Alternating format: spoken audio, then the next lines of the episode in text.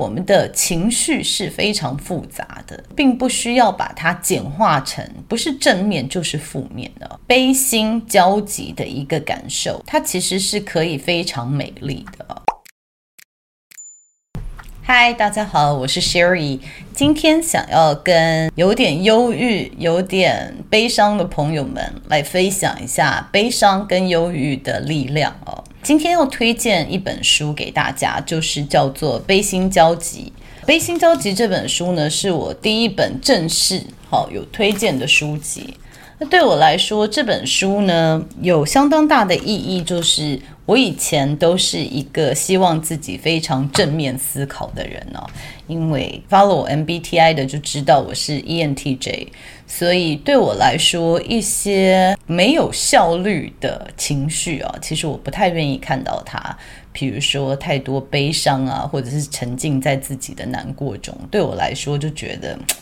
就赶快起来，继续往前走就好了。所以其实并不是没有忧郁或者是悲伤这种情感，只是因为自己不认可它的重要性，所以多年来就是都把它压抑下来了。那大家也知道，因为这样子，我有几次觉得好像有些忧郁症。爆发哦，所以为什么我觉得这本书里面谈的东西呢，也是我很想要跟我的观众朋友一起分享的，就是说要接受自己，有的时候是非常阳光的，有的时候是可以非常阴暗的。你有喜悦的时候，就会有悲伤跟忧郁的时候啊。所以今天我们要谈的就是说忧郁跟悲伤的力量。然后在这书上面写的就说，伤痛就是你的超能力。其实有的时候，我们可以反问一下我们自己：说为什么做每一件事情都要很正向，然后微笑的去面对啊？多年前，美国有一本书叫做《Prozac Nation》，讲的就是说，我们现在越来越不愿意碰到这样子负面的情绪，就是说大家越来越乐意去尝试抗忧郁症的药啊。那我在这里要特别声明，就是说，我们今天讲的并不是重度忧郁症的患者，我们今天讲的比较是一般会碰到忧郁的状况啊。所以要怎么样区隔呢？我觉得还是要看专业人士，就是要看医生鉴定，说你到底是不是重度忧郁啊。但是我觉得现在大家对于长期处于不开心的状况啊，有的时候很乐意去就是用吃药或者是快速的来解决它。但是其实我们人在面临生离死别的时候啊，他一定有这样子的伤痛。好那其实我们就说，古时候的人亲人过世都要守丧三年嘛，大家就理解，就说这个伤痛其实你是要花一些时间来沉淀的。那古人因为这样，还把日期都定出来，时间都定出来了，就是说三年内这个伤痛可以慢慢的淡掉哦。但是，因为我们现代社会其实发展的非常的快，都是 instant gratification，我要什么马上就有哦，我想买什么，它马上就可以送到家。要怎么跟人家联系，我马上就可以联系得到。所以，我觉得在大家都希望速度很快的时候，如果我们没有看到忧郁或者是悲伤它的价值的时候，我们也会希望哦，这个情绪赶快过去，我用最快的方式让我这个情绪可以消失哦。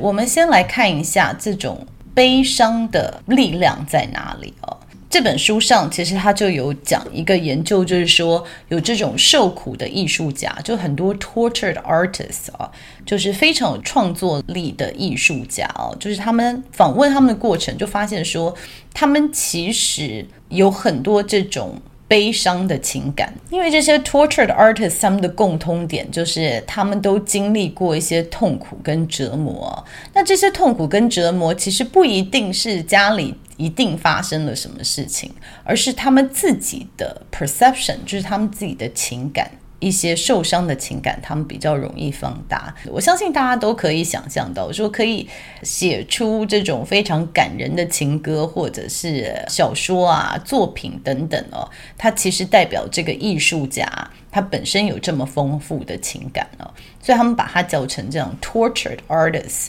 所以大家就发现说，其实当你化这样子的悲愤为力量的时候啊，你其实可以做出非常。好的创作品啊，它是一个可以带给你一些创造力的一个情绪。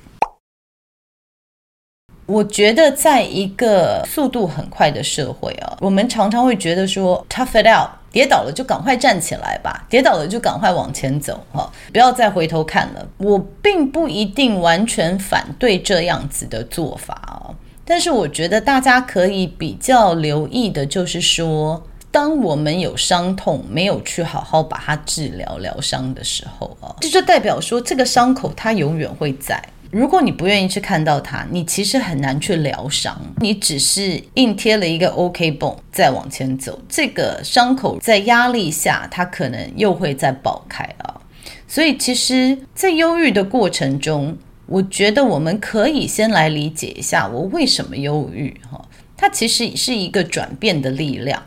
就像我说，当初如果我没有感受到这么忧郁的话哦，我可能不会再去念书，我也可能不会在我人生做一些比较困难、比较重大的决定。因为如果没有到谷底的话，觉得反正就继续这样子就好了。就说如果这个悲伤的情绪没有大爆发的话，我的人生可能不会做一些改变。那改变了之后，现在的我是喜悦的，但是常常有的时候，我的感受也是非常悲心交集的，因为我记得我过去所有犯过的错，过去的我跟我想要变成的我中间还是会有一些拉扯跟挣扎哦，所以但是以前的我会觉得说，那赶快进步，克服这个困难，因为现在我比较了解，我必须要跟这个感受在一起。慢慢消化这个感受，我要看到就是说，这个感受，我的眼泪，或者是我的难过，或者是我的不舍，或者是我的焦虑，它在告诉我什么？就是不急着往前走。记得以前我有提过说，You can cry and think at the same time，就是我以前教授跟我说，你可以边哭边想的。就我觉得这本书想要告诉我们的，就是说你可以有两个冲突的情感同时存在的啊。包含我现在作为父母，看到小孩慢慢的成长哦，就是要长大，也许就快要去念大学，要离开我们家里了。这个是开心的，但是同时他也有一点点带着这种不舍跟忧伤啊。所以其实我们的情绪是非常复杂的，并不需要把它简化成不是正面就是负面的。这个悲心交集的一个感受。它其实是可以非常美丽的。我觉得我们人要可以理解，我们并不是就只有正面跟反面，好人跟坏人了。我们情绪可以同时并存。有的时候，呃，有的人离婚啊，或者是失去了亲人哦，其实他们在悲伤的状况下，都会想着说，哦，用工作来排满，或者是一直跟朋友出去，就说让他自己淡忘这些事情啊。其实我觉得沉浸在这个情绪中，它其实是有它的重要性的。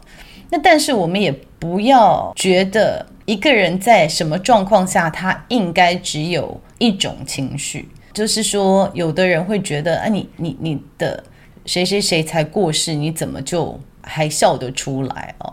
就是说，悲伤跟喜悦它是可以同时并存的。或者是你在喜悦的时候，你也可以感受到悲伤哦。我觉得，如果我们让自己不能看到人的多元的时候，会觉得自己的行为很奇怪，或者是会对别人有一些无谓的批判。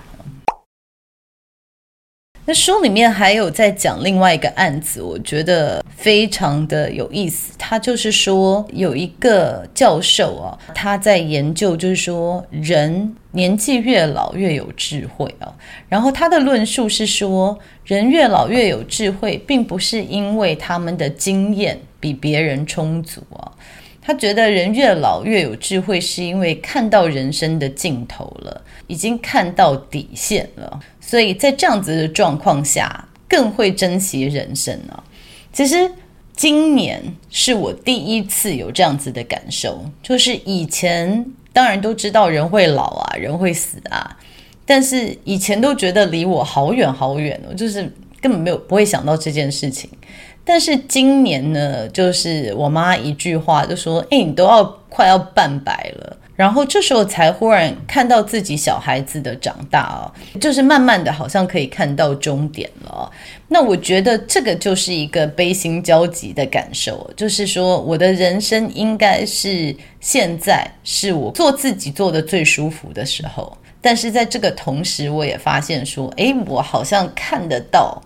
镜头啊，就是可以把这个变成一个力量呢。我觉得它对我现在时间管理，我觉得跟以前的定义就不太一样了。以前呢，会觉得只要有好的案子，只要这个案子符合我的核心价值，或者是可以提升公司的利润，我一定会去接。就算是真的没有时间，我硬也会挤出时间来。我相信，就是说。永远你可以挤出来，就是你必须要用的时间呢。但是现在的我，因为有这样子的感受哦，我比较能够爱惜自己，体谅自己说，再好的案子，再好的人哦，就是我必须要把我自己放在第一位，就是我需要珍惜我自己，我需要珍惜我自己的身体，我需要珍惜我自己的身边的人。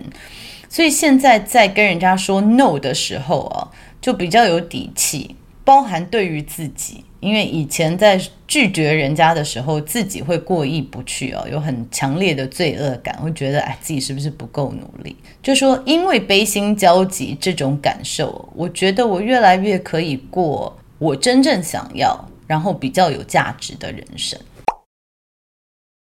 那我觉得作者说的很好，就是说我们人有情绪，它其实是可以让人与人连接的一个桥梁啊。当你只有一个正向的情绪，或者是你只有负面的情绪，就是说你只有哀痛，在哀痛中没有看到任何喜悦，或者是你在喜悦里面完全没有任何悲伤啊，你带着这样的情绪，你也比较难跟其他人连接，因为其实我们每个人的情绪都是非常多元的。我很喜欢作者在书里面说的悲心交集，它的定义啊，它是一种渴慕、悲痛与深刻伤感的状态。会敏锐地意识到时间的流逝，对于世界之美会产生非比寻常、强烈又尖锐的喜悦。我觉得形容得很棒，这个就是悲心交集，这个凄美的感觉，它可以带给我们的力量啊。当我们有曾经爱过又失去，或者是又爱又感伤的时候，其实就是会让你比较有同理心哦。那当你一旦有同理心，那你就会有意愿去多帮助别人。所以悲心交集这个情感呢，其实在我们社会上是非常重要的，因为你有这样子的情绪，你才能够去同理哦。那我觉得里面有讲到一个蛮有意思的研究，就是说。当你去帮助人的时候，你脑袋里面受到的刺激哦，就是跟赢得奖项或者是吃到美食被刺激的地方是一样的。所以我觉得这也是可能是我录影片的动机吧，就是觉得自己可以帮助到其他人，对我带来的刺激可能是吃跟吃美食是一样的。我希望大家。以后在面对到自己的情绪的时候，就是比较负面、比较难过、比较悲伤、比较忧郁的情绪的时候，不要太快的想说啊，我赶快好起来，我赶快想办法让自己开心，或者是打断自己。下次当你有看到这个情绪的时候，想一下你的悲伤、你的眼泪是在告诉你什么？也许是你可以往前进，或者是发挥创意。或者是改变人生的一个动力啊！对了，在这里顺便跟大家说一下哦，就是其实蛮多人都想要知道，说我有没有推荐的书单哦。那之前我也说，很谢谢许多出版业的朋友们都寄了非常多的书给我。那因为书实在太多，我现在想要把它分类，就是说哪些书可能比较适合 ETJ 的人看。哪些书比较适合 IFP 的人看哦。所以我现在在做这样子的分类。我其实未来最大的梦想就是说，我们大家可以成立一个这个 book club 读书会。因为我年轻的时候，在念大学的时候，几乎没有看过电视，好像都是一直不停的在念书，就是不管小说也好啊，或者是念心理学相关的书。可是现在怎么搞的？一天到晚 不是看 Netflix，就是看 YouTube 啊。那也不是不好，只是说我也希望回到以前，就是固定有看书的习惯哦。相信很多朋友们跟我一样，就是想要固定时间看书，可是嗯，有的时候太累了，看看三 C 产品还比较快一点哦。我的梦想就是说，未来每一个月推荐一两本书，然后我们大家可以一起看，然后一起讨论。不知道大家喜不喜欢这样子的想法呢？希望我们大家可以一起透过念书来增加自己的知识，也可以做一些自我的疗愈。好，今天真的就讲到这里喽，那我们下次见，拜拜。